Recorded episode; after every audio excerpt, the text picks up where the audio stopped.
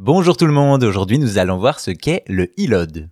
Comme on a déjà pu le voir avec le terrible RROD de la Xbox 360, les consoles sont parfois victimes de terribles pannes.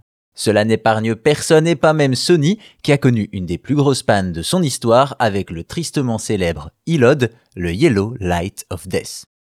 En 2006 au Japon et aux États-Unis et en 2007 en Europe, Sony sort la nouvelle mouture de sa console de salon, la PlayStation 3. Malgré des performances largement à la hauteur de sa concurrente, la Xbox 360, cette PS3 ne suscite pas du tout le même engouement que la PS2 avant elle. La raison principale est son prix trop élevé à sa sortie, ce qui n'empêchera tout de même pas la console de se vendre à près de 90 millions d'exemplaires.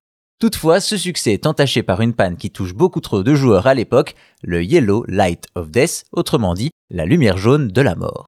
Bien entendu, un nom pareil n'augure rien de bon, et pour cause, la PS3 affiche une LED en façade, rouge lorsqu'elle est en veille, verte lorsqu'elle est allumée, et enfin jaune quand il y a un problème. Et quel problème? En effet, si une lumière jaune apparaît à l'allumage, la PS3 ne démarre pas, les manettes ne s'allument plus, l'écran reste noir, et vous pouvez dire adieu à votre console ou la faire réparer.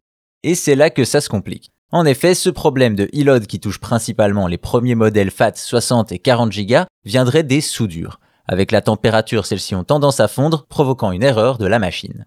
Et donc, même si certains préconisent d'utiliser un sèche-cheveux ou de mettre la console dans le four, difficile pour la plupart des joueurs de réparer eux-mêmes leur machine. Malheureusement, là où Microsoft a pris sur lui tous les frais de son RROD, du côté de Sony, c'est une autre musique. En effet, sous garantie, la console est directement remplacée, mais le e-load survenant systématiquement après celle-ci, il ne reste plus que deux solutions, soit en racheter une, soit la faire réparer chez Sony pour 200 euros et 1 à 2 mois de patience. Autant le dire, beaucoup de joueurs à l'époque se sont tournés vers des réparateurs externes. Également, la communication de Sony sur le sujet laisse à désirer, ceux-ci ne vont jamais prendre la responsabilité du e-load et même minimiser la panne. D'ailleurs, ils ne vont jamais donner la part de PS3 touchée par le e-load que l'on estime tout de même entre 20 et 30%. Ainsi, vous savez donc ce qu'est le e-load, la lumière jaune de la mort, qui restera comme l'un des plus mauvais souvenirs des joueurs et sans doute l'une des plus grosses pannes de l'histoire de Sony.